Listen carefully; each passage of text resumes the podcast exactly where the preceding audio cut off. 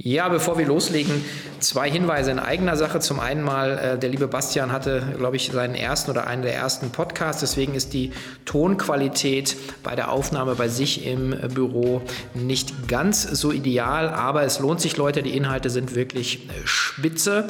Und zum zweiten werden wir die K5 für euch auf die Bildschirme holen. Das heißt, die K5 Digital steigt am 30.06. bis 2. Juli und wir streamen live mit den coolsten Köpfen im deutschsprachigen E-Commerce dabei. Natürlich Jochen Krisch, Alex Graf und Thomas Lang aus der Schweiz. Ich werde das Ganze moderieren und wir haben die Chefs da von Metro, von Douglas, von Zooplus, von Okado, von About You, ähm, die tolle Unternehmerin Lea Kramer Kramer wird eine Gründerin-Session machen und ähm, wir werden in verschiedenen Konstellationen im Doppelpass, in der Dreier- oder Viererkette als Expertenteams ähm, unsere Gäste interviewen, sie ein bisschen angrillen und äh, vor das heiße Mikro, das heiße K5-Mikro setzen. Also seid dabei, Tickets und Anmeldungen sind jetzt frei und wer noch sein Ticket hat, von der K520 und dies auch für die 2021er zurückbehalten hat, der ist automatisch für die K5 digital freigeschaltet. Also klickt rein auf k5.de und äh, meldet euch an. Äh, das wird eine Hammer-Sache. Herzlich willkommen zu Cheftreff, dem Future Retail Podcast von Sven Ritter. Im Gespräch mit den Machern und Innovatoren der digitalen Handelsszene. Ja, herzlich willkommen zu einer neuen Ausgabe vom Cheftreff. Ähm, ich freue mich, einen der, ja, kann man schon ein bisschen sagen, der, der, der Veteran der, der neuen Handelsszene heute endlich vor dem Mikrofon zu haben. Und zwar spreche ich heute mit dem CEO von babymarkt.de, Bastian Siebers. Herzlich willkommen, lieber Bastian. Hallo Sven. Ja, ähm, wir kennen uns schon äh, eine ganze Zeit, äh, vor allen Dingen noch von, von euren tollen Tengelmann E-Days. Ähm, du bist so äh, gefühlt, äh, irgendwie läuft man sich halt irgendwie immer eigentlich über den Weg, wenn man, wenn man irgendwie coole Veranstaltungen hat. Und ähm, ja, vielleicht magst du dich einmal kurz vorstellen, äh, wer du bist, was du machst und äh, dann sprechen wir ein bisschen drüber, was dein Werdegang ist. Sehr gerne. Ja, ähm, ja, ich bin Bastian, Bastian Siebers. Ich bin 44 Jahre alt, verheiratet, habe zwei sehr liebe Kinder und ähm, wie du es gerade schon gesagt hast, mache seit circa 20 Jahren äh, E-Commerce, habe eigentlich nie was anderes gelernt, äh, mich immer in dieser Szene rumgetrieben und ähm, ja, mittlerweile seit fast sechs Jahren CEO bei babymarkt.de. Genau, und äh, ich hatte mir in der Vorbereitung dann äh, auch gesagt, natürlich deine Station angeschaut und ähm, man sieht dann, dass du ähm, 2.2 im Karstadt-Konzern eingestiegen bist und äh, glaube bis äh, dann war eine Insolvenz, Arcandor war dann äh, 2.9, glaube ich, dann hast du gewechselt. Aber vielleicht magst du mal kurz so deine, die, die großen Stationen sagen, äh, was du schon alles, äh, welche sagen, ähm, Kerben du schon in deinem Online-Handelsgewehr hast. Ja, ähm, gerne. 2002, äh, wie du gerade schon sagtest, quasi mit der Beendigung des Studiums, war ähm, wirklich der erste große Auftrag für mich, damals eben halt der Konzern Karstadt Quelle. Das heißt also auch nicht Karstadt, sondern wirklich auf Konzernebene damals eingestiegen. Ne, der Laden war ja damals riesengroß, hatte einen riesen Reisebereich, hatte einen E-Commerce-Bereich, hatte Karstadt als Warenhaus, hatte Quelle, hatte Neckermann, Runners Point, Sinn Leffers gehörte mit dazu.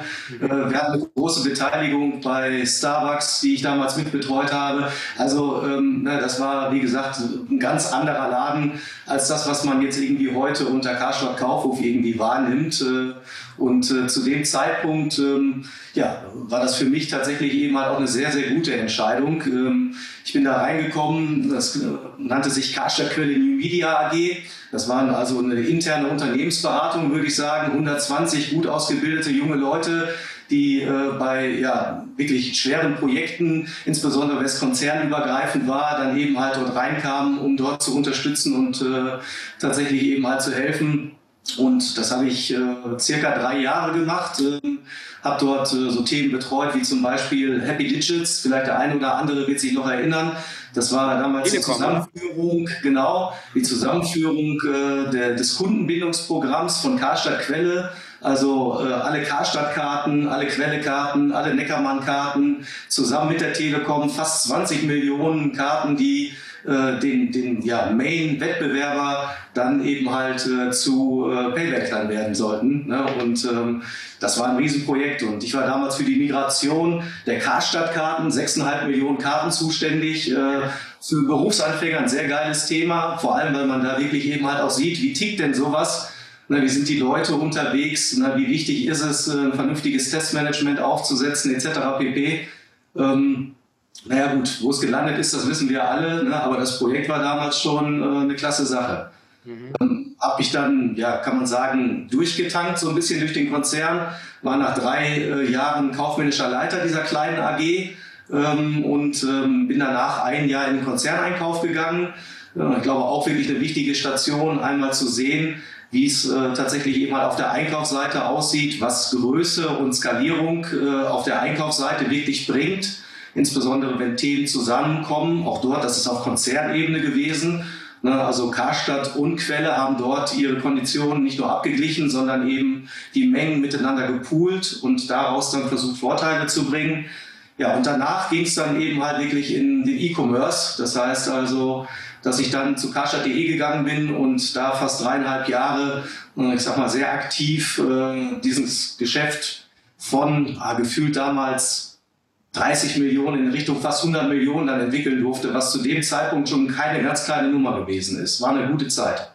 Ja, ist ja die Frage. Ich meine, man, man nimmt ja immer dann auch damals noch, äh, noch wahr, ähm, so der kleinen Karstadt und klar auch die ganzen Beteiligungen, also im Arcandor-Konzern, äh, einfach sehr, sehr stark offline geprägt. Aber ähm, dadurch, dass ihr natürlich auch, auch äh, so eine bekannte Marke habt, hat man natürlich, eben, dreht man natürlich auch gleich entsprechendes Volumen. Wart ihr dann trotzdem in so, in so, einem, in so einem Konstrukt, äh, so ein bisschen so die, die, äh, die, die, ja, die, die, die Außenseiter? Oder ich meine, wer hat im Prinzip 100 Millionen, klar, bei einem Milliardenkonzern ähm, das ist immer, immer wenig. Aber oder hat man schon gesehen, was für ein Potenzial in dem Thema steckt? Na, ich glaube, dass die Potenziale für die meisten ersichtlich gewesen sind, aber dass du, ähm, ja, so wie du sagst, eigentlich eben halt immer der größte Feind im eigenen Haus gewesen bist. Das heißt also, mhm. ne, ähm, im, im Warenhauskonzern ähm, war es so, dass man controlling-technisch wie eine Filiale geführt gewesen ist. Man war dann natürlich mit einer der größten Filialen von allen. Das heißt also ein bisschen kleiner als ein KDW, aber eben halt größer als vieles andere. Nichtsdestotrotz ne, sind die Potenziale dann eben halt ähm, nur schwer zu heben. Wenn man auf der einen Seite klar jedes Jahr mit 20 bis 30 Prozent wächst, das operative Geschäft aber im Kern erodiert, ne, dann hast du da tatsächlich deine Probleme und dann ist es so, dass das höchste Management an der einen oder anderen Stelle dann auch wieder woanders hinguckt. Ähm, und ähm, ja, scheinbar so meine, meine Lesart ist gewesen, am Ende hat man dann beides nicht richtig gemacht. Man hat den Onlinern nicht genug Freiheit und Push gegeben, um eben halt, ich sag mal, schnell genug den Bereich noch größer zu machen. Also ich könnte mir gut vorstellen, wie gesagt, das ist jetzt 2009 bin ich raus, also zehn Jahre her. Überleg mal, von 100 Millionen, das wäre jetzt eine Milliarde wahrscheinlich, wenn ich da noch sitzen würde. Ja, klar. Äh, und ähm, dementsprechend, also boah, da wäre wär echt einiges möglich gewesen, wenn, wenn der Rest nicht ähm, ein bisschen problematisch gewesen wäre. Aber es ist eine, eine spannende Parallele, finde ich, weil die jetzt, äh, mein, du bist jetzt seit sechs Jahren bei Babymarkt und Babymarkt ist äh, noch vor der 2000er Wende, also im Prinzip mit stationärem Fachhandel gestartet. Ja, ich glaube, das ist irgendwie, was der Spruch, irgendwie die Filiale an der, die Babyfiliale an der B1, glaube ich, da bei euch. Und ähm, Jetzt, jetzt sagst du aber offiziell auch eben einfach in anderen Interviews, zu sagen, ihr seid ein Digitalunternehmen. Also, und ihr habt aber immer noch sechs Filialen. Also, ähm, ist das auch so ein bisschen die Erfahrung, dass du sagst, letzten Endes, du hast zwar Filialen, aber dein Verständnis, wie das Unternehmen ist, wie das von der DNA aufgebaut ist, ist ein Digitalunternehmen? Rührt das also daher? Zu 100 Prozent ist das ein Digitalunternehmen. Man muss vielleicht auch nochmal sagen, die Geschichte vom Babymarkt ist ja ähm, eine Geschichte der Extreme gewesen. Das heißt also, ähm, würden wir das auf Karstadt übertragen, dann hätten die damals vor zehn Jahren 200 Warenhäuser verkauft und hätten mit einem Warenhaus weitergemacht und hätten danach nur noch digital gemacht. Also eine super Idee, habe ich zwar jetzt nicht vorgeschlagen, aber hätte ich mal vielleicht tun sollen, hätte wahrscheinlich aber auch keiner gemacht. Also nochmal auf den Babymarkt bezogen, ähm, der eigentliche Gründer, ähm, Albert Lüttgenau heißt der Kollege, der hat vor boah, 30 Jahren, würde ich sagen, die ersten Babymärkte aufgemacht. Mhm. Und vor 15 Jahren hat er gemerkt, das Thema Internet ist ein ganz großes. Und dann hat er alle Filialen, alle, alle verkauft und hat nur noch Internet gemacht. Und okay. ähm, Den Babymarkt, den haben wir als Tengelmann dann später sozusagen auch ein Stück weit getrieben durch den Erfolg von Zalando, äh, äh dann eben halt erst als Beteiligung, später dann als, als Mehrheitsbeteiligung von über 90 Prozent dann eben halt genommen und haben gesagt, Mensch, das, was da bei Zalando geklappt hat, das machen wir nochmal. Ne? Und das machen wir jetzt selbst. Und äh, da gab es gar keine Filialen. Filialen haben wir erst wieder angefangen, äh, tatsächlich ganz langsam auch wieder aufzubauen, als wir gemerkt haben, dass Nummer eins es äh, einige Lieferanten gibt, mit denen kann man nur zusammenarbeiten, wenn es wirklich auch eine stationäre Präsenz gibt. Ne? Und äh, so sind wir da quasi reingekommen. Und dann haben wir gemerkt, Mensch, das ist gar nicht so schlecht, so ein Ding zu haben. Das ist ein Vertrauensanker, auch für die Leute vor Ort. Ne? Und dann haben wir es ein bisschen ausgebaut. Und wenn man sich das mal heute anschaut, wir haben sechs Filialen, die sind alle in NRW. Und ähm, das macht bei uns einen Anteil von 4% ungefähr am Umsatz. Der Rest ist digital. Okay. Äh, dementsprechend ähm, muss man wirklich sagen, das ist für uns ein Marketingkanal, das ist für uns ähm, ja, eine Anreicherung äh, auch des Gesamtkonzeptes, aber es hat nicht irgendwie die Wichtigkeit, die vielleicht in der Außendarstellung angenommen wird. Mhm. Ja, es ist ja ein, letzten Endes, also wenn man mit Jochen immer äh, dann darüber argumentiert, für ihn ist es ja immer die Ablenkung und er ist ja der Verfechter der absolut reinen Lehre. Sagen wir so, ich bin da mal ein bisschen entspannter. Ähm, solange, wie du es jetzt beschreibst, die, die DNA und der Fokus letzten Endes digital und datengetrieben ist, was ja bei euch der Fall ist. Also ihr seid ja praktisch als Pure Play praktisch also gestartet, dann als Tengelmann reingegangen ist ähm, und, äh, und habe das jetzt, so wie ich es verstehe, im Prinzip dann äh, regional begrenzt, ja dann äh, wieder, wieder aus den beschriebenen Gründen ähm, etwas filialisiert. Ähm, Tengelmann, ein gutes Stichwort. Du bist 2009 dann äh, letzten Endes in die Tengelmann-Gruppe gewechselt. Das ist auch noch ein wichtiger Teil, den ich auch gerne mit dir besprechen würde, weil es ein bisschen erklärt, was dein Background ist, wie du denkst. Ähm, magst du kurz noch mal, mal da reintauchen, wie das ja, war? Nochmal kurzer Blick in die Vergangenheit. Ähm, ich habe bei karstadt.de dann Christian Winter kennengelernt. Äh, das heißt also, der Kollege, der ist ein bisschen später als ich zu DE gekommen und ist dort als Geschäftsführer äh, dann tatsächlich eben halt mein Vorgesetzter gewesen. Und äh, wir haben dann gute zwei Jahre zusammen den Laden nach vorne gebracht. Und ähm, dann ist es ja so gewesen, ich war äh, auf Mallorca im Urlaub und ich erzähle immer bei Freunden, dass deswegen Karstadt pleite gegangen ist. Also das ist wirklich äh, die Situation gewesen, ich war nicht da und äh, danach äh, stand irgendwie der Kollege CEO dann irgendwie Megafon auf der Leiter. Also natürlich nochmal habe mir nichts zu tun gehabt, ne? aber ähm, faktisch kam ich nach zwei Wochen wieder und ähm, da war äh, tatsächlich eben halt alles doch ein bisschen anders aber gar nicht mal schlechter anders. Ne? Ich habe zwei wirklich gute, vielleicht sogar drei gute Monate Erfahrung gemacht, wie es ist, in einem Konzern oder in einem Verbund zu arbeiten, in dem man unter Insolvenzrecht äh, tatsächlich unterwegs ist. Also ich hoffe nicht, dass ich dieses Wissen irgendwann nochmal anwenden muss, aber das war sehr lehrreich.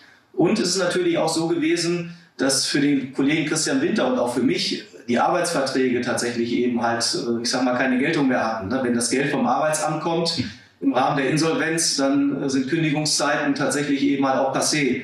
Und äh, ja, man war damals recht lange eigentlich gebunden äh, an äh, Karstadt und äh, das war dann eine andere Situation. Und dann kam der Kontakt zu Tengelmann auf und ähm, dort kamen dann wirklich äh, zwei Sachen zusammen. Also Karl-Erivan Haub als äh, Konzernleiter hatte damals äh, die, die Mehrheit der Plus-Filialen dann äh, an die Edeka verkauft gehabt. Ähm, es gab ja, eine Menge freie Liquidität, die in den Konzern geströmt ist. Und die Idee äh, ist dort dann gewesen, einen E-Commerce-Bereich eben halt neu aufzumachen. Ne? Und äh, dann hatte man sich natürlich die Frage gestellt, wer kann das machen? Und äh, da haben wir in Essen gesessen, also keine zehn Kilometer von Mülheim entfernt, und haben gesagt, hey, das ist doch super. Wir können das. Äh, was wir brauchen, ist Geld und lass uns das machen. Okay. Ja, der Karl Erivan Haupt, der ja auch äh, 2011 die, die Eröffnungsrede auf der, der ersten K5 äh, gehalten hat. Der ist ja leider jetzt äh, verunglückt. Und, also sehr schade, finde ich auch, also nicht nur persönlich, aber auch natürlich für die, für die Szene ein großer Verlust, weil er ein extremer ähm, visionärer Unternehmer war. Ne? Also ich meine, mein, ich, ich habe es ja nur aus der, aus der Seitenlinie, aber ich meine auch die Entscheidung, ähm, so früh letzten Endes auch Geld in, in damals, wir haben ja K5 auch so genannt, the, the Hidden Peak, ähm, als noch keiner darüber gesprochen hat, hat er letzten Endes gehandelt und hat sich ja auch von, von, einem, von Geschäftsteilen getrennt ähm, mit einer klaren Vision in Richtung digital, oder? Kann ich nur zu 100 Prozent bestätigen. Also ähm, wirklich eine persönliche Tragödie, was da passiert ist. Und ähm, nein, nein, also damals, ich glaube, es war wirklich jemand, der mit großer Klarheit gesehen hat, äh, was da im Markt passiert und äh, dass man, wenn man da partizipieren möchte, beziehungsweise eben halt auch den, den Stammgeschäftsfelder nicht unter die Räder kommen möchte, was tun muss. Und hat das dann auch konsequent durchgezogen, teilweise gegen Widerstände. Äh, und ähm, ja, am Ende hat sich äh, wirtschaftlich auf jeden Fall ausgezahlt. Ja. War denn schon von Anfang an so die, die Idee, ähm, auch, auch ähm, mit Beteiligung zu arbeiten? Weil ich meine, du bist bei Plus Online eingestiegen, glaube ich, aber bist relativ schnell seid ihr dann in die, die TEV, glaube ich, gegangen, oder? Ja, also die Plus Online, die war quasi die GmbH, die wir so als Nukleus verwendet haben. Das war quasi ähm, das Unternehmen, was wir vorgefunden haben, wo auch schon so 70, 80 Onliner damals waren. Und ähm, der Christian und ich, wir haben damals relativ schnell entschieden, dass wir eben halt äh, zwei Stränge aufmachen wollen oder eigentlich sogar einen dritten Strang. Und zwar haben wir dann aus der Plus Online quasi heraus drei Unternehmen gemacht. Und einmal eben halt die Tengelmann Ventures, Ne, quasi für die Beteiligung. Dann haben wir die Tengelmann New Media damals gegründet, was quasi in Anführungszeichen die Media- und Marketingagentur werden sollte. Und äh, dann haben wir eben halt den operativen E-Commerce in die Tengelmann E-Stores äh, gepackt und haben da diese Multishop-Plattform aufgebaut. Und du kannst sagen, ähm, die Trennung zwischen Christian und mir ist eigentlich immer gewesen, ähm, wenn es mehr als fünf Leute gab, äh, dann habe ich die gekriegt. Das heißt also, dieses ganze Thema äh, ich sag mal, operativ führen, klassischer E-Commerce und so weiter, das ist so meine Stärke. Und er ist so äh, das Trüffelschwein, äh, der wirklich eben halt sehr frühzeitig eben halt weiß, wo er das Geld eben halt zu platzieren hatte.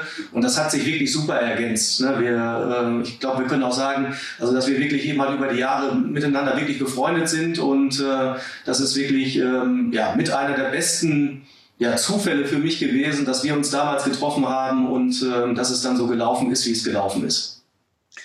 Ja, ich, ich glaube ja immer nicht an, an Zufall. Ich glaube ja immer, dass, also passiert ja immer alles für einen Grund. Und äh, man, versteht es vielleicht in dem Moment dann nicht, aber wenn du es jetzt so schön beschreibst, dann äh, ja gerade auch, wenn ich so ähm, also Begegnungen oder Beziehungen, die man im beruflichen Umfeld aufbaut, die dann aber vielleicht auch später erst sich so entfalten. Jetzt über euch ist ja auch echt, äh, echt, echt toll zu sehen. Ihr hattet, glaube ich, einen, da hat der Christian auch recht offen drüber gesprochen, so einen, einen echten Lucky Punch, ja, mit, mit Zalando, glaube ich, weil er hat dann auch irgendwann mal gesagt, also ja, das konnte man ja nicht absehen, dass das sich so entwickelt und ihr seid da eben auch zum richtig guten Zeitpunkt, glaube ich, auch eingestiegen, oder? Ich glaube, der erste Lucky Punch ist sogar Brands for Friends gewesen. Das heißt also, ne, äh, wo wir noch früher mit dabei waren und es auch insbesondere wirklich eben halt zum richtigen Zeitpunkt wieder draußen gewesen sind. Also das ist ja auch äh, so ein Thema, das ist ja wirklich eine ganz heiße Geschichte damals gewesen.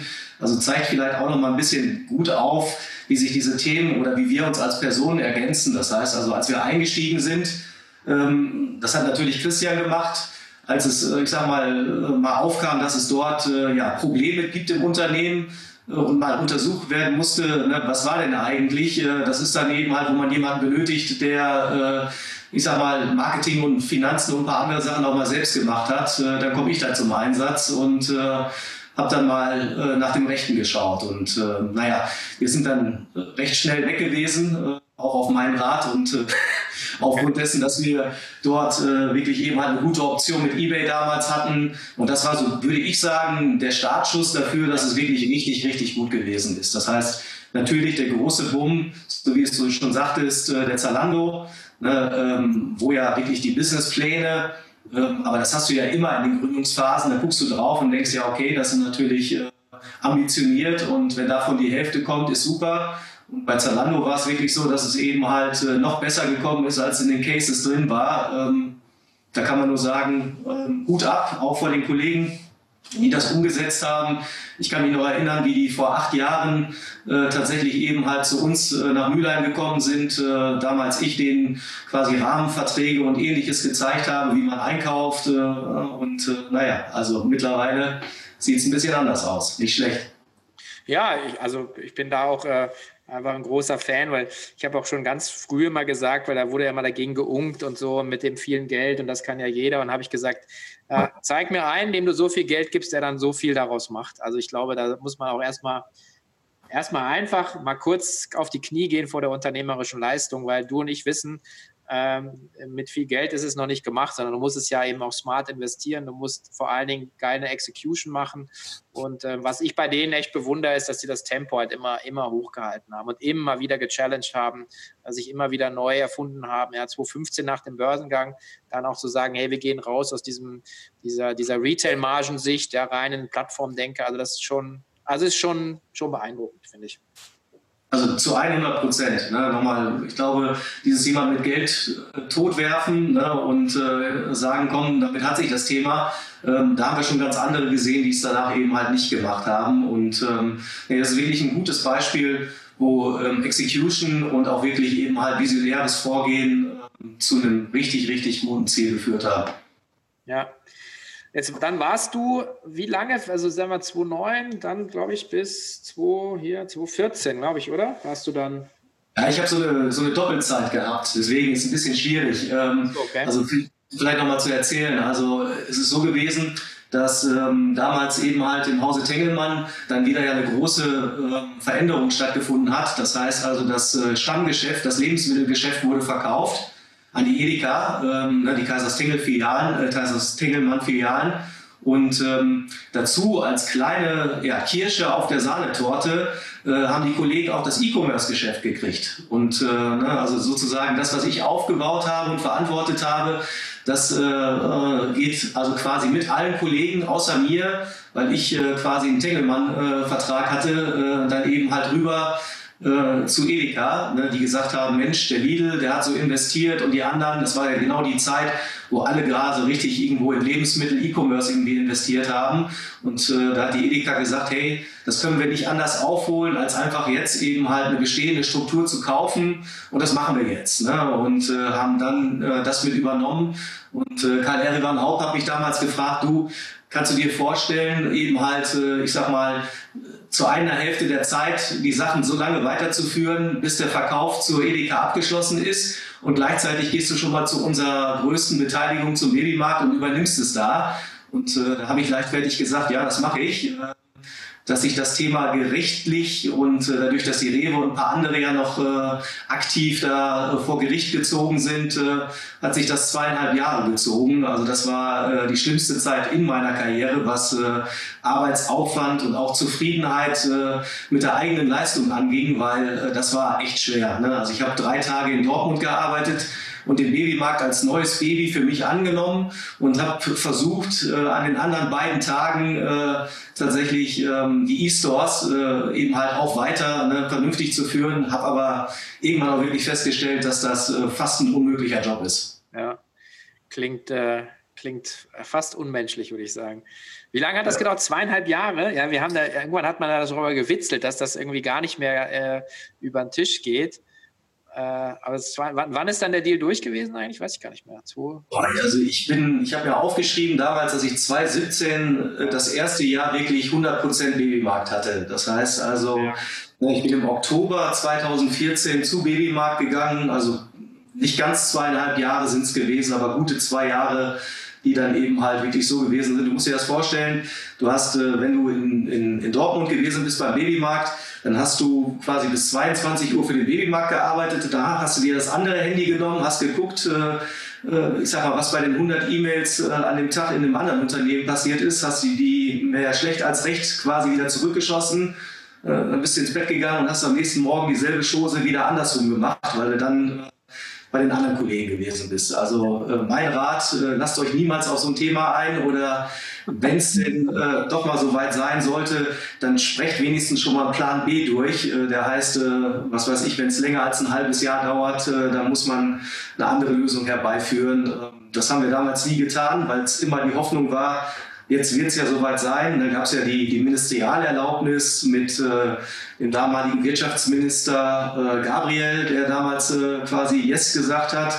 Dann haben die Gerichte wieder Nein gesagt. Also das war ähm, also spannend, keine Frage, aber äh, ich glaube, davor äh, hatte ich eher blonde Haare, seitdem sind sie leicht angegraut. Jetzt bist du dann, du bist in, ähm, dann ja sozusagen voll in den Babymarkt reingegangen und aber vorher, also jetzt hast du ja im Prinzip mit dem Christian zusammen äh, einfach auch mehrere, viele Beteiligungen letzten Endes betreut, oder? Ähm, auch immer mal wieder im Wechsel. Ist, was, was hat dich jetzt daran gereizt, zu sagen, nur ein komplettes Mandat zu übernehmen? Also, ähm, um das nochmal aufzugreifen, also ich würde sagen, ich habe gerade mal vielleicht fünf bis zehn Prozent meiner Zeit im Beteiligungsgeschäft verbracht. Okay. Das heißt also, das ist äh, wirklich zu 90, sogar 95 Prozent, würde ich sagen, Christians Baby. Und wenn der operativ Hilfe benötigt hat, beziehungsweise äh, dann eben halt eine zweite Meinung, äh, dann konnte ich da helfen. Und ähm, so ist sozusagen auch die Aufteilung gewesen. Also das, das hat wirklich super funktioniert und äh, das war auch für alle Beteiligten tatsächlich, glaube ich, wirklich eben halt ein großer Glücksfall, weil das wirklich auch privat für alle sehr lohnenswert war. Ähm, na, aber wenn ich mal wirklich gucke, meine Stärken sind wirklich immer im operativen Geschäft gewesen und äh, die konnte ich eben halt am besten auf einer großen Beteiligung auch dann wirklich eben halt aus, äh, ausspielen. Okay. Damit sind wir bei der großen Beteiligung. Also, ähm, Babyartikel, jeder, der sich so ein bisschen in der Wirtschaftspresse bewegt, dem fällt natürlich sofort windeln.de ein. Ja, ähm, auch eine Beteiligung, die wir äh, in unserem Aktien, also börsennotiertes Unternehmen, äh, hochgehypt, tief gestürzt, äh, die wir auch mal in unserem Glory-Fonds hatten. Ähm, aber man kann, man kann nicht immer richtig liegen. Ja. Ähm, und jeder wird wahrscheinlich denken, okay, wie kann das funktionieren? Das hast du schon gesagt, das Unternehmen gibt es seit 30 Jahren, es ist äh, seit über 20, also 20 Jahren auf, auf digitalen Handel ausgelegt. Ähm, da würde ich gerne mit dir drüber reden. Ähm, woran merkt man, dass ihr ein digitales Unternehmen seid? Also, ich glaube, ganz stark merkst du es einfach an den Leuten, ne, eben halt, wie man miteinander äh, tatsächlich interagiert. Und auch ganz stark siehst du es eigentlich eben halt auch, wie ein Unternehmen aufgebaut ist. Das heißt also, es gibt so für mich so ein bisschen den, ich nenne es mal alten Handel, den ich so in Karstadt Quellezeiten kennengelernt habe. Ähm, sehr stark hierarchisch geprägt, ähm, sehr stark, ähm, wo eigentlich die Verantwortung des Einzelnen so klein gemacht wird, äh, dass man eigentlich A, nichts großartig verändern kann und B, es irgendwo auch immer schwierig ist, diese Art von Ownership tatsächlich eben halt herzustellen. Und ich glaube, das ist einfach der zentrale Unterschied zwischen einem digitalen und nicht digitalen Unternehmen. Es hat also nichts damit zu tun, Prozesse jetzt irgendwie zu äh, automatisieren oder digitalisieren, sondern für mich ist das ein ganz starkes Thema, was aus dem Mindset der Leute getrieben ist. Das heißt also, dieses ähm, ständig besser werden wollen, ähm, na, wirklich eben halt nicht mit einer guten Lösung sich zufrieden geben, sondern eben halt direkt wieder suchen, dass man die wieder besser machen kann, sich selbst in Frage stellen und auch mal durchaus eben halt äh, eigene Geschäftsfelder kannibalisieren. Thema Fehlerkultur ist, glaube ich, ein Punkt, der ganz wichtig eben halt und entscheidend ist. Also wirklich meiner Meinung nach ist Kultur und Mindset sind die entscheidenden Treiber, die bei uns zwischen digital und nicht digital unterscheiden. Wir nennen das bei uns digital mit Herz und Verstand. Ne? Das Thema Herz ist ja bei uns auch im Logo ganz stark und verankert. Und ich finde, das ähm, greift das doch relativ gut, ne? dass es eben halt nicht nur eine Kopfsache ist, sondern eben halt auch äh, etwas ist, ja, wie viel Kraft und Leidenschaft man in etwas reinsteckt. Und äh, das hängt wiederum stark an dem Thema, bin ich verantwortlich? Kann ich mich damit identifizieren? Ist das eigentlich mein Baby? Und ähm, ich habe jetzt irgendwie einen großen Bogen gemacht, glaube ich, aber ähm, so würde ich es unterscheiden. Ne? Ich glaube, der Bogen ist äh, die Essenz letzten Endes. Ähm, die du ja auch kennst, oder vielleicht jetzt, okay, beim Christiansfeld, was ja mal gesagt, wenn man ein Startup hat, ja, sagen, das Team ist entscheidend, aber das gilt natürlich auch für Grown-ups, ja. Und ich glaube, ähm, das ist auch einer der Gründe ist, warum traditionelle Unternehmen oder auch der traditionelle Handel sich, ähm, glaube ich, so schwer tut, ähm, sagen wir, dieser, ich finde, das ist ja das Unwort des Jahrzehnts, digitale Transformation, aber es ist, wird ja benutzt, ja, ähm, dass, dass, also wenn du den Kopf nicht in diese Richtung hast, wenn du das Mindset nicht hast, äh, kannst du ganz viele Tools haben, ja, oder keine Ahnung, du benutzt sie halt nicht, weil du einfach in tradierten anderen Wegen unterwegs bist. Und ich glaube, das ist so ein bisschen auch das, das große Problem, was wahrscheinlich auch viele Unternehmen haben im Handel, aber auch in anderen Industrien, oder? Dass, dass sie halt nicht die Leute haben, nicht das Mindset. Und ich glaube, am Ende kann man ja mal sagen, der Fisch stinkt vom Kopf oder im umgedrehten Fall. Also wenn sagen, das Leadership-Team versteht, dass das wichtig ist, wenn Karstadt verstanden hätte, äh, dass man alle Filialen wegnimmt und sagen, sagt, okay, lass uns die Milliarden woanders holen, wird es die wahrscheinlich heute noch geben, oder?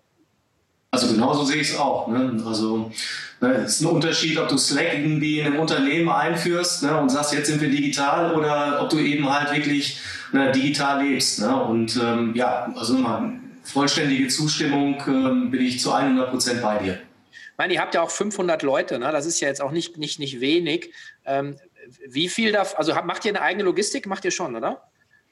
Ähm, das ist ganz interessant. Also vielleicht ähm, greife ich mal die 500 auf. Also wir sind äh, ungefähr 100 in den Filialen. Die müsstest du ähm, sozusagen ein bisschen zur Seite legen, obwohl ich auch da Wert drauf lege, dass die digital ticken. Ne? Also wenn du bei uns in eine Filiale kommst, ne, dann wirst du jetzt keine abgefahrenen Multi-Channel, äh, finden oder sowas Ne? Und es gibt immer wieder Leute, die sagen, Mensch, wäre das nicht super, dass man irgendwie das Paket auch in der Filiale abholt? Und dann sagst du denen, nee, das geht nicht. Ne? Ich kann nicht für sechs Filialen irgendwie tatsächlich einen Service aufbauen, während ich gleichzeitig in 14 europäischen Staaten und in China unterwegs bin. Ne? Das macht keinen Sinn. Ne? Und äh, dementsprechend äh, sind aber auch Leute wiederum bei uns in den Filialen, die das verstehen, Ne, und eben halt sehr kundenorientiert eben halt tatsächlich äh, dort ihren Job eben halt machen. Also 100 in der Filiale, ungefähr 100 in der Logistik wir machen nur die, Vorwärts, äh, die Rückwärtslogistik selbst. Äh, die Vorwärtslogistik haben wir in Tschechien sitzen. Wir haben dort äh, zwei große Leger, die wir mit Dienstleistern betreiben und machen das schon. Boah, also das erste tschechische Lager gab es schon, bevor ich gekommen bin. Das heißt also, die Kollegen hatten da schon echt einen guten Grundstein gelegt. Ähm, also da gab es noch nicht viele, die schon in Tschechien oder Polen waren. Da ist der Babymarkt schon eben halt einen Schritt wirklich vorher gewesen. Und ähm, was wir machen hier in Dortmund, das ist die Rückwärtslogistik. Das heißt, alles, was so ein bisschen schwieriger ist. Ne, die Reklamationen, die Retouren, die machen wir mit eigenen Leuten und ähm, dementsprechend haben wir da äh, das eigene Personal. Das heißt, es verbleiben ungefähr 300 Personen, die du auf die üblichen äh, Bereiche tatsächlich eben halt verteilen kannst. Wir haben eine sehr starke eigene technische Komponente mit fast 50 Personen, die dort entwickeln. Äh, wir haben äh, ein sehr ausgeprägtes äh, Produktmanagement, nennen wir das, aber da sind wir nicht wie in der heutigen Sprache in der IT, sondern äh, das ist sozusagen ehemals Einkauf, also eine Mischung aus Einkauf und auch Verkauf, Produktmanagement bei uns. Eine große Marketingkomponente natürlich, die üblichen Abteilungen, die man eben halt überall findet. Ein sehr großes internationales Team, super spannend. Wir haben ungefähr ja, gute 30 Nationen im Team und wir machen alles aus Dortmund heraus. Das heißt also, ne, das sind Natives, ne, ähm, also das schwedische Team, das sind Schweden, ne, das französische Team sind Franzosen und, äh, und so weiter und so fort. Das heißt, wir sind ein sehr kunterbunter, junger Haufen, die hier in Dortmund ähm, ja, ziemlich geiles Geschäft machen und auch, ich sag mal, vor Corona die eine oder andere Party gefeiert haben. Ja, ja, kommt alles wieder. Sag mal, die ähm, 14 Länder Internationalisierung, wann habt ihr damit angefangen? Weil das ist ja schon echt ein Brett. Also tatsächlich auch sehr früh. Ähm, ich glaube, erste, der erste Schritt in, in Richtung weg von Deutschland, äh, dann damals eben halt Österreich beispielsweise, ne, gleiche Sprache, gleiche Währung, ist 2012 gemacht worden. Und dann wirklich regelmäßig ist ausgebaut worden. Das letzte Land, das wir jetzt gerade gemacht haben, ist Norwegen vor einem guten Jahr gewesen. Wir nennen das so ein bisschen gerne die kleine Schweiz weil es, äh, ich sag mal, vom Durchschnittseinkommen ist der Norweger ähnlich aufgestellt mit dem ganzen Öl und man hat eben halt auch das Thema nochmal eigene Währung und auch das Zollthema quasi mit drin wie in der Schweiz, aber äh, nee, also das internationale Geschäft äh, macht mir großen Spaß, wächst auch ein bisschen stärker als das deutsche Geschäft, ist quasi wirklich die, die Lokomotive in unserem Geschäftsfeld. Sprecht, aber wie, wie ist die Verteilung? Sagt ihr das so? Also Ausland, Inland? Ja, kann ich sagen. Also ähm, ich hatte ja gesagt, 5% sind ungefähr die Filialen oder 4%. Ja. Gute 50 ist deutsches Online-Geschäft und äh, dann hast du so ein bisschen China und der Rest verteilt sich international. Okay, wow. China macht ihr nicht aus Tschechien, nehme ich an. Also äh, sagen wir mal so, ne, wir hatten in guten Zeiten mal ein eigenes Lager in der Nähe des Frankfurter Flughafens, äh, alleine mit Milchpulver für das China-Geschäft. Ähm, das Thema ist aber über die Jahre mittlerweile einiges kleiner geworden. Ne? Also du hast ja gerade die Kollegen von Windeln genannt, ne? ist ja wie gesagt äh, eine herrliche Geschichte, die man, ich glaube, bei einer Kiste Bier noch mal einmal durchsprechen könnte. Oder äh, ne, auf jeden Fall, aber ich sag mal, haben die ja dieses Thema China äh, wirklich eben halt komplett durchgezogen und äh, nachher eine andere Geschichte erzählt. Aber ne, für uns ist China immer äh, ein Zusatzgeschäft gewesen. Das heißt also, ähm, dass es da ist, freut uns und wir verdienen da auch gutes Geld. Wenn es aber morgen weg wäre, dann wäre das für uns nicht schlimm. Ne, äh, wir nennen das ein bisschen, ich sag mal, bei uns Opportunitätsgeschäft und äh, naja, so ist es eben. Naja, aber ihr habt dafür, dafür habt ihr eine eigene, ihr habt eine eigene Operation dort, ne? Also äh, eigenes Lager und so. Das ist ja jetzt auch nicht ganz so einfach nur Mitnahme, oder? Das ist ja schon auch ein eigenes Team. Ja, ein eigenes Team, aber das ist nicht so groß. Ne? Wir haben natürlich auch eine eigene Leitungsperson darauf. Und nochmal, ne, damit die Kollegen jetzt nicht Angst kriegen, wenn sie den Podcast hören, es ist jetzt auch nicht so gemeint, dass ich das nicht irgendwie gerne machen würde. Aber der Invest sowohl in, in Technologie als auch eben halt in, äh, in Assets hält sich doch stark in Grenzen. Also nochmal, es ist nicht für uns ein strategischer Bereich. Was wir strategisch tun, ist wirklich europäischer E-Commerce. Da sind wir die Nummer eins in unserem Geschäftsfeld. Unser Ziel ist es äh, eben halt auch diese Marktführerschaft noch weiter auszubauen. Ja, ich glaube, ihr habt auch, also ihr sprecht auch über Zahlen, ihr habt 170 Millionen Euro Umsatz, glaube ich, in, in Total. Ähm, wie viel siehst du da jetzt? Also was, ist, was meinst du, was möglich ist für euch? Also, das ist ja immer eine Frage der zeitlichen Komponente. Ne? Also, ja, kannst du dir aussuchen. Und unser, unser Mittelfristziel sind 500 Millionen. Das heißt, äh, ne, ähm, gibt bei uns hier, ich sag mal, ein regelmäßiges Meeting, das ist Babymarkt 500 äh, und ähm, die 500 äh, sehen wir wirklich eben halt auch in den nächsten drei bis fünf Jahren als realistisches Ziel für uns. Hm. Das überrascht ich glaube, dass die Milliarde durchaus möglich ist. Ja, aber das ist also ein bisschen so, ja, ähm, wenn man sich halt nicht so tief mit, den, mit dem Commerce beschäftigt, wie du, ich, andere, ähm, und äh, dann, dann, wundert man sich ja immer, dass, dass so ein Unternehmen ähm, so eine Größe jetzt schon hat und eben auch immer noch die Ambition hat zu sagen, hey, wir machen eine halbe Milliarde, irgendwann werden wir vielleicht sogar eine Milliarde machen, äh, weil natürlich jeder mal gleich kommt mit dem, uh, Amazon. Ja? Ähm, das ähm, hat mich eigentlich seit 20 Jahren hat mich das genervt. Also auch bei zu Plus habe ich dann immer gesagt, ja, Leute, es ist völlig völlig anderes Game. Ähm, aber warum ist es ein anderes Game, auch aus, aus deiner Perspektive? Das würde mich echt mal interessieren. Ja, also wo fange ich an? Wo höre ich auf? Also ähm, aus meiner Sicht, ne, wir sprechen ja erstmal über das äh, Game Generalist gegen Spezialist, würde genau. ich jetzt erstmal ganz allgemein sagen. So, jetzt gibt es als Spezialist diverse Vorteile. Der erste ist erstmal der, der Marke. Das heißt also, meine Positionierung ist natürlich viel spitzer. Ne, ich sag mal, äh, meine, meine Zielgruppe ist natürlich viel leichter adressierbar und ähm, ich sag mal, die, die, die, die Marke beziehungsweise den Anker als Brand, äh, die ich da mitbringe und das Vertrauen, dass die Kunden, äh, ich sag mal, bei einer gewissen Bekanntheit diesem Thema gegenüberbringen, ist natürlich erstmal sehr ausgeprägt. Das einfachste Beispiel, finde ich, ist immer, äh, warum tut sich eben halt ein Amazon äh, auch so schwer im Modebereich, ne, weil die eben halt auch A, die Brand nicht mitbringen und B, tatsächlich eben halt ähm, auch eben halt die Darstellung nicht vernünftig machen können. Aber das ist dann schon der nächste Punkt eigentlich. Ne? Das heißt also, man muss ja gewisse Umfelder schaffen, ne, in denen tatsächlich Marken sich wiederfinden und in denen eben halt auch dort der Kunde sozusagen sich wiederfindet. Jetzt ist es so, dass gerade das ganze Thema ähm, ja, nicht Babys kriegen, aber für Babys einkaufen ist ein sehr, sehr stark vertrauensgetriebenes Thema. Das heißt also, die Situation ist häufig so, dass insbesondere beim ersten Kind, wir nennen das die Erstausstattung, das ist wirklich der Bereich, der am meisten Spaß macht, weil eben halt auch dort wirklich richtig Geld ausgegeben wird. Also das sind die Kindersitze,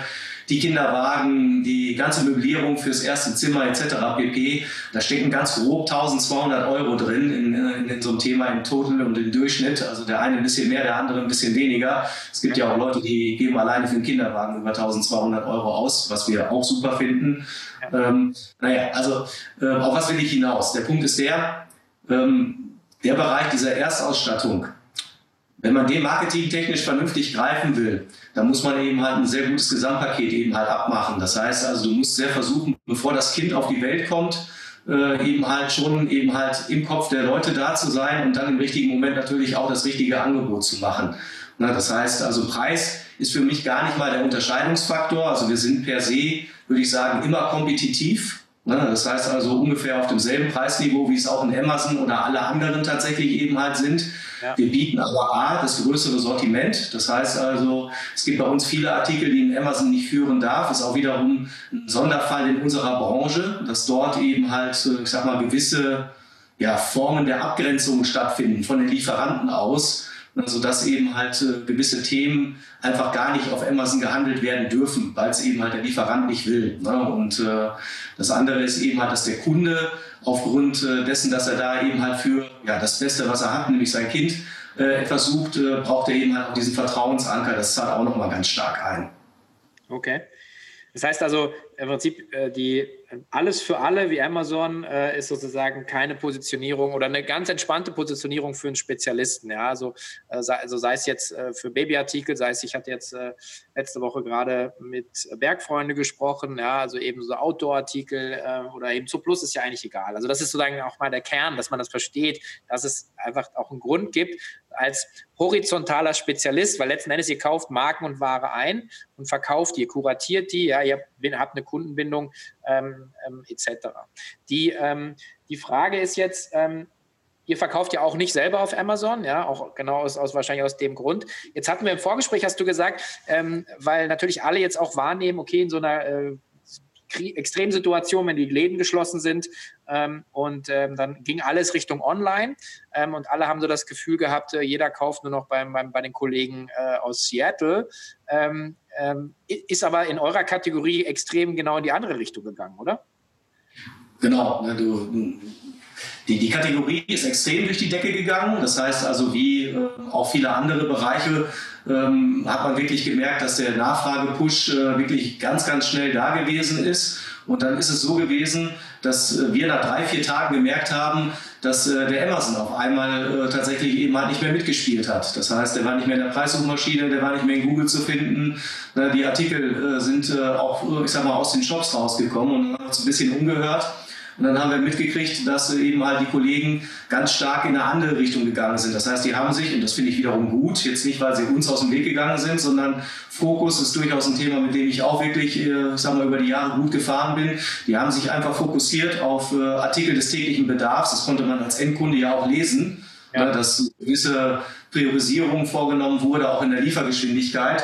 Ne, und äh, das hat dazu geführt, dass ja in unserem Geschäftsfeld, wo wir ja sowieso auch größer sind als der Amazon, tatsächlich eben halt das erste Mal so die Situation hatten, dass wir gesagt haben, ah, so fühlt sich das also an, wenn man alleine ist. Ne? Also ist eine Art Monopolsituation, die sich da irgendwie eingestellt hat. Ne? Und äh, ne, ähm, gefühlt äh, wenn ich mir so mein Business Case und ein paar andere Sachen anschaue, na, wir waren in dem Moment, äh, und auch das ist jetzt so die Situation, dass man sagt, Mensch, wir sind 18 Monate weiter, als wir äh, vor drei Monaten eigentlich gedacht sind. Ne? Ja, das ist ja der Wahnsinn. Also, und das ist auch vielleicht, deswegen habe ich die Frage gestellt. Weil zum einen ähm, ist einfach langfristig, gibt es eine Möglichkeit, wie wir Spezialist, Generalist, sich gegen auch so eine Übermacht zu positionieren. Aber eben auch kurzfristig sind unglaublich viele Chancen da gewesen äh, und sind immer noch da, ähm, trotz Amazon, Alibaba und eBay und Co., wie sie alle heißen, letzten Endes einfach in, in seinem Segment voranzukommen. Was ja das heißt, weil genau das passiert, ähm, auch, auch im Prinzip, wenn du sagst, okay, ja, selbst wenn du Bücher verkaufst, hättest du wahrscheinlich damit punkten können und sagen können, hey, ähm, ich kann in ein oder zwei Tagen liefern, weil ich noch Stock habe. Amazon ist ausverkauft. Also es ist letzten Endes einfach immer nur die Frage, wie guckst du drauf und bist du bereit, bist du, bist du eingeschüchtert oder bist du bereit, die Chance zu ergreifen? Ihr habt wahrscheinlich den ganzen jeden Abend eine Flasche Shampoos aufgemacht. Ja, so weit würde ich nicht gehen, weil man natürlich eben halt auch, ich sag mal, aus so einer Situation nicht, nicht zwingend äh, tatsächlich eben halt auch nicht nur Spaß dran hat. Ne? Die Kinder sind zu Hause, keiner weiß so ganz genau in dem ersten Moment, wohin das alles führt. Ja. Ne? Aber auf der, auf der Business-Seite ist es wirklich sehr gut gewesen. Also vielleicht auch nochmal für den Jochen, ne? der schrieb ja auch, ne, von wegen, gib doch alle Gas. Und ich habe nur gedacht, Jochen, Ne, das unterscheidet uns gerade. Operativ geht nicht mehr. Ne? Ich kriege nicht mehr aus der Logistik raus. Ich brauche kein Marketing machen. Ganz im Gegenteil. Ich mache jetzt weniger Marketing, aber nicht, weil ich irgendwie die Chance nicht sehe, sondern weil ich ansonsten den, ich sag mal, aus der Kurve fliege. Ne? Also das heißt, ne, wirklich ähm, die, die eigentliche Limitierung ist an der Stelle dann eben halt oft dann das Faktische und das ist das, was du nachher auch ausliefern kannst, zum Kunden bringen kannst. Ne? Äh, kurze Zeit später, und das ist auch immer noch so, äh, ist es so, dass gewisse Carrier mittlerweile eben halt nur Kontingente annehmen. Das heißt, in Frankreich stehen wir seit zwei Wochen auf der Bremse, ne, weil wir viel zu viel verkaufen und die Pakete nicht ins Land kriegen. Also ähm, ne, grundsätzlich muss man da wirklich eben halt auch aufpassen. Wir unterscheiden so ein bisschen zwischen gutem Umsatz und schlechtem Umsatz. Ne, guter Umsatz ist, ne, ich äh, schaffe es, mein, mein, mein Serviceversprechen irgendwie, irgendwie hinzubekommen Der Kunde ist zufrieden, er kauft hoffentlich wieder bei mir an und spricht eben halt auch gut über mich schlechter Umsatz ist, ich bin total gierig, ne? ich hole mir alles rein und gucke, ob es dann irgendwie in zwei, drei Wochen irgendwie zu Kunden kriege.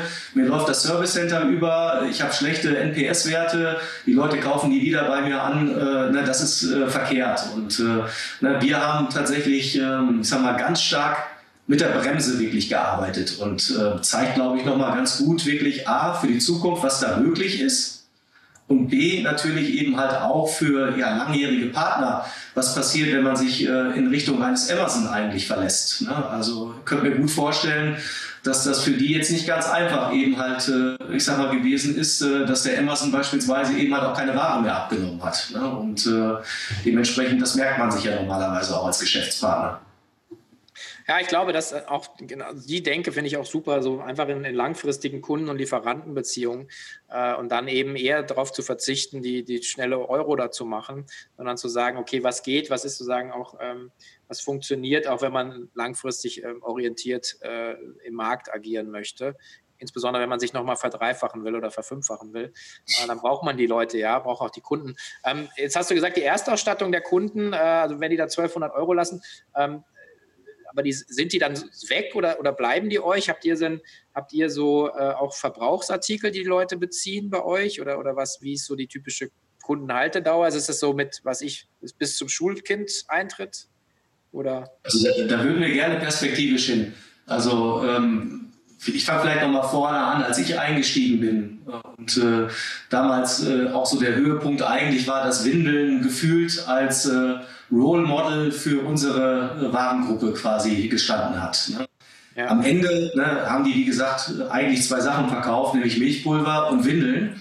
Und äh, das Thema Windeln haben wir auch wirklich verkauft. Und äh, ähm, Jetzt muss man wissen, dass man, wenn man Windeln verkauft, es relativ schwierig ist. Das heißt also, eigentlich verkauft man Pampers. Äh, Pampers und äh, bei Procter ist es schwierig, Geld zu verdienen. Ähm, die, die riesen, äh, ich sag mal, Volumina sind wiederum für die DHL, DPD oder wen auch immer äh, ein Problem. Das heißt also, eigentlich haben wir mit jedem Auftrag, in dem wir Windeln verkauft haben, 5 Euro Minus gemacht. Ja. So, und dann haben wir die damaligen Kollegen, ne, die mir das Geschäft erklärt haben, gesagt, ist doch super, ne, mit 5 Euro CPO, geile Idee, ne, hinten über eben halt Customer Lifetime verdienen wir das wieder rein und äh, dann wird alles super. So, dann habe ich mir die Kohorten angeguckt und die Leute haben auch wieder gekauft. Und was kaufen die? Windeln. Richtig. Ne, also das heißt, ich habe dann äh, weitere mal 5 Euro Miese gemacht. Ne? Und äh, das war auch die Situation, warum ich überhaupt in dieses Unternehmen gekommen bin. Ne? Das heißt, wir sind super stark gewachsen beim Babymarkt. Äh, das Ergebnis ist aber schlechter geworden anstatt besser. Und äh, long story short ist eben halt, äh, ne, dass wir wirklich eben halt auf das falsche Pferd gesetzt haben. Aus zwei Gründen. Erstens, mit Windeln Geld verdienen war so nicht möglich. Ne? Wir haben es einfach als Marketinginstrument verwendet. Ne? B, ähm, es ist zu spät. Ne? Wann kaufst du Windeln, wenn das Kind auf der Welt ist? Und das heißt also, die Erstausstattung ist weg. Und ähm, das war so einer der wichtigsten äh, Learnings in dem Moment, dass wir gesagt haben, okay, das machen wir jetzt anders. Natürlich verkaufen wir noch Windeln, aber mit einer schwarzen Null. Ne? Und äh, wir konzentrieren uns wirklich eben halt viel früher auf die Customer Journey und versuchen dort marketingtechnisch eben halt auch reinzukommen, um diese Erstausstattung zu holen und hinten raus, wenn wir sie dann haben, die Adresse dann auch sauber auszucachen und wirklich mit einer vernünftigen, äh, äh jetzt hier, ich sag mal, Newsletter-Bearbeitung, wir nennen das zum Beispiel Kleinkindkette, du kannst dich bei uns äh, anmelden, äh, wenn du jetzt eben halt schwanger bist. Du gibst dort deine Schwangerschaftswoche an und dann bekommst du jede Woche passend zum Zeitpunkt deiner Schwangerschaft A, gute Angebote, B, tatsächlich eben halt, ich sag mal, Content-Schnipsel, ne, C, wissen wir natürlich eine ganze Menge von dir und können dich wirklich eben halt im Nachhinein dann auch sauber eben halt bedienen. Das heißt, Ne, erst kommt die, Kle äh, die, die Babykette, äh, dann kommt die Kleinkindkette und da sind wir jetzt aktuell. Das heißt, wir würden gerne eigentlich bis zum sechsten Lebensjahr das Thema weiter auscachen. Ähm, hat aber bisher jetzt noch nicht gereicht dafür, alle Sortimente so aufzustellen, dass wir das auch schon tun. Also da haben wir noch echt riesige Potenziale, weil die Frage stellst du dir ja auch immer, wo kommt denn der ganze Umsatz her? Sind das alles Neukunden, die du demnächst holst oder holst du aus dem bestehenden mehr raus? Und da haben wir echt noch äh, eine ganze Menge, was wir noch tun können. Ja, klingt so. Also ich meine, das ist natürlich das, das Schönste, wenn man aus dem Bestandsgeschäft äh, auch rauswachsen kann weil du dann eben die Akquisitionskosten ja nicht mehr hast. Ähm, was sind denn eure, eure Hauptkanäle vielleicht nochmal so, ähm, die jetzt so für euch funktionieren? Ihr habt ja ProSieben, glaube ich, ist auch Anteilseigner. Habt ihr, glaube ich, auch TV gemacht äh, äh, eine Zeit lang. Ähm, Mobile, glaube ich, bei, bei 80 Prozent. Genau. Ich, ne? Also, ähm, aber was, was sind jetzt so die Kanäle, die für euch funktionieren? Social Media relevant? Also total. Ne? Lass mich nochmal einmal beim Fernsehen anfangen. Wir waren ähm, wirklich eben halt, ich glaube, das ist, der, der Deal war größer als der Zalando-Deal. Das heißt also, wir haben fast 200 Millionen Bruttomedia-Volumen hier gehabt, die wir über die Jahre insbesondere im deutschen Fernsehen dann gespendet haben. Das heißt also, die Marke ist hier in Deutschland wirklich eben halt, äh, ich sag mal, was Bekanntheit gestützt und ungestützt angeht, ganz weit vorne. Und das ist natürlich ich sag mal, dadurch, dass man eben halt damals so viel Geld dahingelegt hat. Ne? Meiner Meinung nach ist es ein bisschen viel gewesen. Das heißt also, die, die Zielgruppe ist ja spitzer als die von Zalando. Nichtsdestotrotz war der Betrag größer, was dazu geführt hat, dass du da auch dort abnehmende Grenznutzen irgendwann hattest. Ne? Also ich hätte dann nachher gerne, gerne weniger Fernsehen gemacht, aber vertraglich war das dann so, wie es eben halt gewesen ist. Ne? Und äh, macht man es auch zu Ende. Ähm, also starke Marke ist da. Ähm, wir funktionieren äh, ganz, ganz stark über die klassischen Performance-Kanäle. Das heißt also, klar kriegen wir ziemlich viel über Google, haben einen sehr starken Direct-Kanal, der SEO-Kanal ist sehr ausgeprägt. Ähm, machen mittlerweile sehr, sehr viel über Social. Das heißt also, als wir damals Fernsehen aufgehört haben, ich weiß noch, wie ich die Folie gemacht habe und äh, drüber geschrieben habe, Social ist das neue TV, ne? ja, was ganz Tolles. ne? und, ne? Also wir haben, glaube ich, derzeit über 700.000 äh, eben halt äh, Social Fans jetzt eben halt äh, und äh, wir machen das aber jetzt gar nicht zwingend an der Zahl fest, sondern wir gucken insbesondere, A, was wir an Traffic über den Kanal reinbekommen und auch wie, äh, wie groß die Interaktionen wirklich eben halt sind, weil das ist für uns der entscheidende Punkt. Wir wollen im Gespräch bleiben mit dem Kunden. Wir wollen irgendwo, dass wir im Relevant Set für den Kunden eigentlich immer da sind und verankert sind und äh, geben deswegen eine Menge Geld für Content und eben halt auch für Reichweite in sozialen Kanälen aus. Gar nicht mal, um klassische Werbung zu machen, sondern um eben halt tatsächlich da zu sein und als der Spezialist äh, weiterhin eine Wahrnehmung zu haben. Also vielleicht noch mal ein Beispiel. Wir haben bei uns drei Hebammen im Team die äh, tatsächlich äh, sowohl bei der Produktauswahl auch eben halt, die drehen auch Videos, die machen Beratungen in der Filiale und eben halt, es gibt zweimal in der Woche eine Hebammen-Sprechstunde auf Facebook und auf Instagram machen wir da auch was. Also ähm, das sind wirklich eben halt ähm, jetzt keine klassischen Hard-Selling-Termine, aber ähm, wir merken, dass das für uns wirklich ein ganz, ganz wichtiger Kanal, insbesondere Upper Funnel ist. Mhm. Mhm. Okay. Ja, ich glaube, das, also ich unterschreibe das sofort, weil letztendlich ist ja die, die Positionierung wieder auch als Spezialist einfach auch, du bist ja dann der Experte auch im Markt. Und ich glaube, man muss wahrscheinlich auch so ein bisschen so Free Content äh, äh bieten, um dieses Expertentum auch ähm, erlebbar zu machen. Und ich glaube, was auch dann passiert, ist, dass es so eine Art schlechtes Gewissen gibt beim, beim Kunden oder auch, äh, haben ja auch schon manche Leute gesagt, die sagen jetzt so einen Podcast hören, die sagen so, krass, was für Arbeit du dir machst und so. Äh, nee, klar komme ich zur K5, ja. Aber, aber, ja, aber ich meine, es ist ja nicht, das ist nicht meine Berechnung. Ich mache das echt gerne, weil es mir echt Freude macht. Aber man hat so ein bisschen so ein, man hat so ein bisschen so was rübergeworfen, so wie so ein, wie so ein kleines Geschenk. So. Und ich glaube, das ist, ist, ist sehr smart. Ja. ja. Also ich interessiere mich auch sehr stark für diese Effekte ne? und äh, wir sind ja da irgendwie, ich sag mal, im Bereich der Wirtschaftspsychologie eigentlich in der Reziprozität unterwegs. Ne? Das heißt also, du tust mir was Gutes, ich tue dir was Gutes ne? und ähm, ja, das ist ein, äh, ein super Modell auch für den E-Commerce. Ja, ja, glaube ich eben auch. Naja, also dann ist zu sagen, the, the future, äh, würde ich sagen, äh, ist bright. Also ähm, ich glaube auch, dass ihr sehr, sehr gut da positioniert seid. Habt ihr eigentlich Eigenmarken im Programm oder macht ihr das, äh, macht ihr alles mit Fremdmarken? Also kleiner Anteil aktuell, aber äh, eins der Themen, äh, die jetzt in den nächsten Jahren stark ausgebaut werden sollten. Ne, also ähm, damals, als ich gekommen bin, alle weggemacht, weil wir total viel Geld damit verloren haben. Im Sinne von Fokus damals auch eben halt wirklich gnadenlos weggeschnitten. Und jetzt sind wir in der Situation, ne, dass wir wieder sagen, hey, wir haben so viel eigenen Traffic, wir sind generisch so gut aufgestellt, das macht total Sinn ne, bei Themen, wo wir einfach uns jetzt mal gar nicht zwingen in Richtung wir ähm, bringen exklusiv Sachen da jetzt rein und können uns damit jetzt irgendwie wiederum abgrenzen, sondern man kann damit einfach gutes Geld verdienen. Ne? Und ähm, ich glaube, eine spannende Frage wird dann irgendwann nochmal sein, ähnlich wie es ja Zalando getan hat. Ne? Thema Plattform und Marktplatz, die ja danach ihre Eigenmarken ganz stark wieder eingestampft haben. Äh, Soweit sind wir leider noch nicht in der Entwicklung, aber ich sehe die Entscheidung quasi auch schon am Horizont vor mir auftauchen. Mhm. Okay. Ja, ich glaube, also das, das Schöne ist ja, wenn man mal so ein Setup hat, wie ihr das jetzt hingebaut habt, ja, sozusagen internationalisiert, äh, ein digitales Team, ja, das, was funktioniert, Traction hast, ja, du alle Marketingkanäle verstehst, du den Kunden Customer Lifetime Value im Griff hast, äh, du sagst, okay, du kannst sogar noch die, die Kundenkette verlängern, ähm, dann ist das, also ist eine Frage von Zeit, aber es ist, und letzten Endes, aber mache ich mir jetzt um die Execution eigentlich keine Sorge bei euch. Also es, äh, glaube ich, äh, ist jetzt, vor allem wird es ja auch spannend, dann auch für dich zu sagen, auch nochmal richtig, wie, viel Volumen man dann letzten Endes über so eine Maschine auch eigentlich drehen kann, denke ich mal, oder?